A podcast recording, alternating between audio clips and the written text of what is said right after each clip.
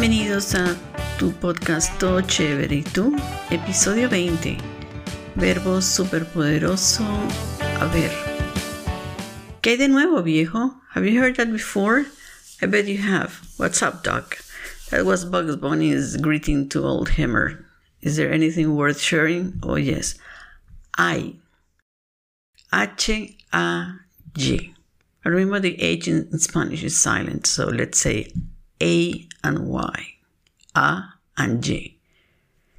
Te pregunto, ¿qué hay de nuevo, amigo, amiga oyente? What's up? Por aquí todo chévere. Pues sí, en el episodio de hoy te digo cómo usar esta pequeña palabra. Bienvenida al episodio de hoy. Today's episode is the fifth of a series of seven regarding those powerful verbs in Spanish. At this point, I must say that you understand my reason for giving them such a nickname, don't you? It's because they are frequently used in a variety of contexts, used for many purposes, and therefore worth to learn, to understand, and to know how to apply them in your daily conversations. Allow me to say the verb haber has mainly two roles. On one hand, it works an auxiliary verb in present tenses. I mean, when you say in English, I have filled, I have eaten, that form is the present. It's, it's, a, it's a perfect tense. It is compounded by the verb to, to have plus the past participle of the action verb. But today, I'm going to focus on the role, on the other role, which is expressing existence either the presence or the absence of a person, an object, or a space and in a moment, even when, even with intangible matters like time. So, and who performs this role? Some words like hay, hubo, había, habrá, habría. Hay is the form in present. Hubo is the is one of the forms in past and habrá is the form in future. Let's keep it simple today and work with I. When I say hay una panadería en la esquina, no hay nubes en el cielo, siempre hay tiempo para trabajar, para descansar y para amar. I give it the existence of something. There's a bakery around the corner. There are no clouds in the sky, which is totally free. It's a beautiful spring day, clear sky. And there is time for cooking, for resting, for working. Sorry, I think, I'm hungry. It's time for working, for resting, and for loving. Hay. Exacto. Hay es el equivalente a uh, there is and there are en inglés. But this time, esta vez es una sola palabra en español. ¡Bravo! Point to Spanish. Check this out. Escucha bien. Four sentences. Hay puentes sobre el río Támesis. Hay un puente antiguo sobre el río Támesis. And still is a general information, but I'm pointing out something particular. Hay 33 puentes sobre el río Támesis en Londres. I'm giving you an exact and accurate quantity of something. Hay muchos puentes sobre el río Támesis. I'm stating that not the quantity, but I'm giving you approximate amount.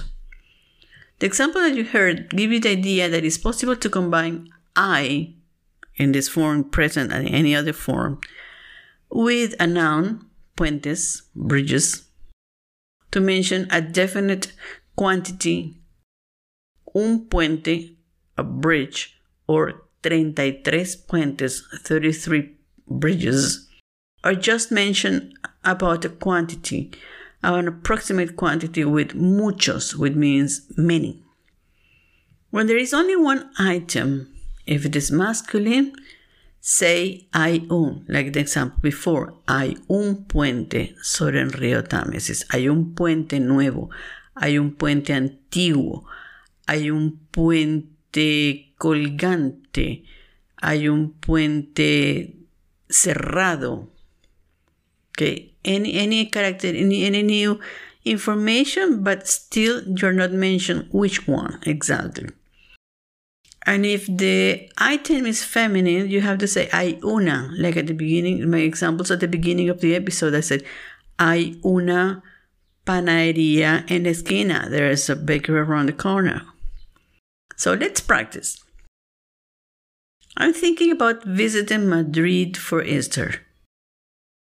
Hablemos de museos en Madrid. Tell me, ¿hay museos en Madrid? I repeat, ¿hay museos en Madrid? Yes, I'm asking you if there are any museums in Madrid. Good, great. You see, it's, it's easy. Well, I want you to give me the answers. As a general statement, if I, if I ask you, ¿hay museos en Madrid? What would you say? Pause the audio, think of your, of your answer, and then uh, continue with the audio. Sí, hay museos en Madrid. Good. That was your answer. Fantastic. Now, I'm going to ask you the question. I want you to give me an exact quantity. ¿Hay un museo de cera en Madrid? ¿Hay algún museo de cera en Madrid? Sí, hay un museo de cera en Madrid. Good. Now give me more information. Give me the number if you know it, or just invent the number. ¿Cuántos museos hay en Madrid?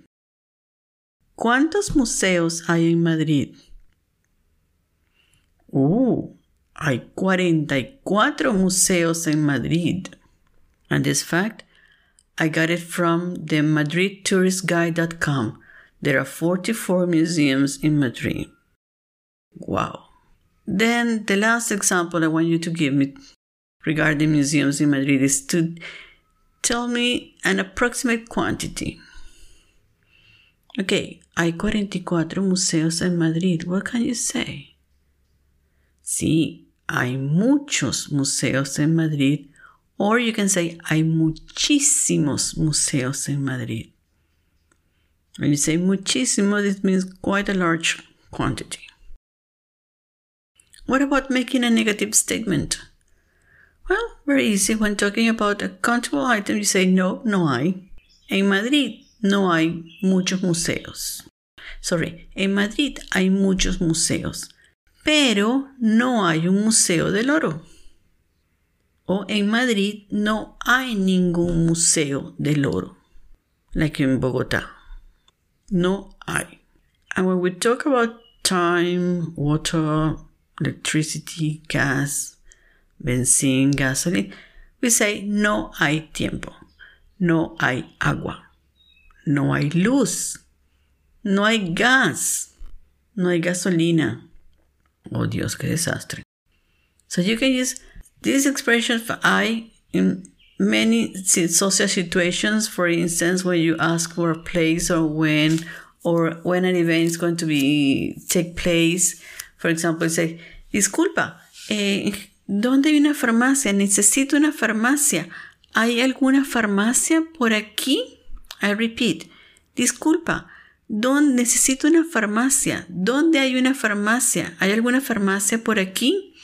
And you said, mm, creo que hay una farmacia por aquí. Or, no, qué pena.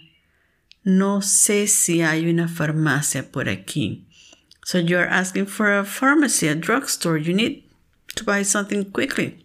It's an emergency. And you said, Is any pharmacy around here in the neighborhood? That's that's the meaning of the sentence. Is there any pharmacy around here? ¿Hay alguna farmacia por aquí? Sí, creo que hay una farmacia por aquí. Yes, I think there is one over right around here, uh, but I don't know exactly the point, the the, the play, the location of the pharmacy. Qué pena. No sé si hay una farmacia por aquí. Oh, so sorry. I, I, I, don't know if there is a pharmacy around here. No sé si hay una farmacia por aquí. Another example. Quiero ir al próximo concierto de Rosalía. ¿Cuándo será? So I want to go to Rosalia's next concert. I, I wonder when it would be. He said, mm, en verano hay dos conciertos. Uno en Sevilla y otro en Mallorca. Vamos? So you have somehow the information, not completely, but somehow the information. And you know there is going to be one in Seville and there is another one in Mallorca. And you say en verano, so during the summer, but not exactly when, during the summer, she's going to give, she's going to offer two concerts. Hay dos conciertos, uno en Sevilla y otro en Mallorca. As a bonus, I will give you today five idiomatic expressions with hay. The first one, no hay problema. No problem. No hay problema. Don't say no problema. No. Say no hay problema. It's a way of saying do not worry. That's okay. Never mind. Number two, ¿qué hubo? ¿Qué It's an informal greeting form in expression in Colombia and Venezuela. It's like saying, What's up? What's going on? What's new? Number three, aquí hay gato encerrado. I repeat, aquí hay gato encerrado. Literally, there's a cat locked up. And it means there is something fishy. Number four, no hay mal que por bien no venga. It means that despite of being in a negative situation or coping with challenges, better times are yet to come. It's like saying it could be a blessing in disguise or every cloud has a, a silver lining. And the last expression for today is cuánto hay pa eso. Like that. Cuánto hay pa eso. This is a very informal expression that means, yes, I can help you. I help you. I will. But I want something in return. Maybe money, reward, or something more. Querido oyente, querida oyente, gracias por estar conmigo en este episodio. Thank you for being with me in this episode. I hope you find today's material very helpful. Review the examples you heard and yes, create your examples. If you're interested in helping this show, I give you a couple of ideas in the description box. Although you know what to do next, don't you? Hasta pronto y feliz semana.